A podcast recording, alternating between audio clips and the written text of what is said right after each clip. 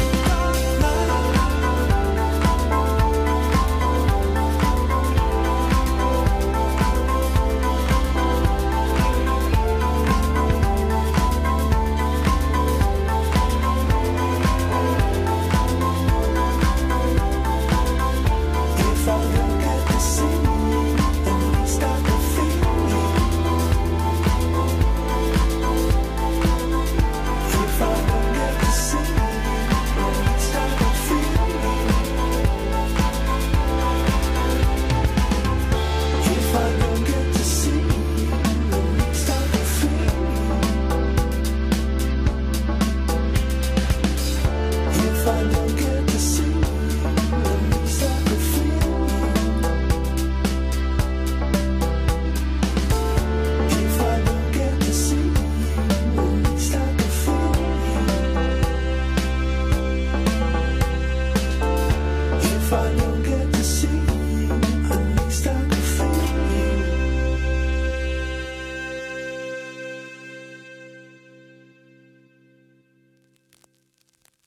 De fondo cortesía de yamendo.com, Match Podcast es un proyecto sin fines de lucro. Si te gustó la música de los artistas que escuchaste aquí, apóyalos comprando su música.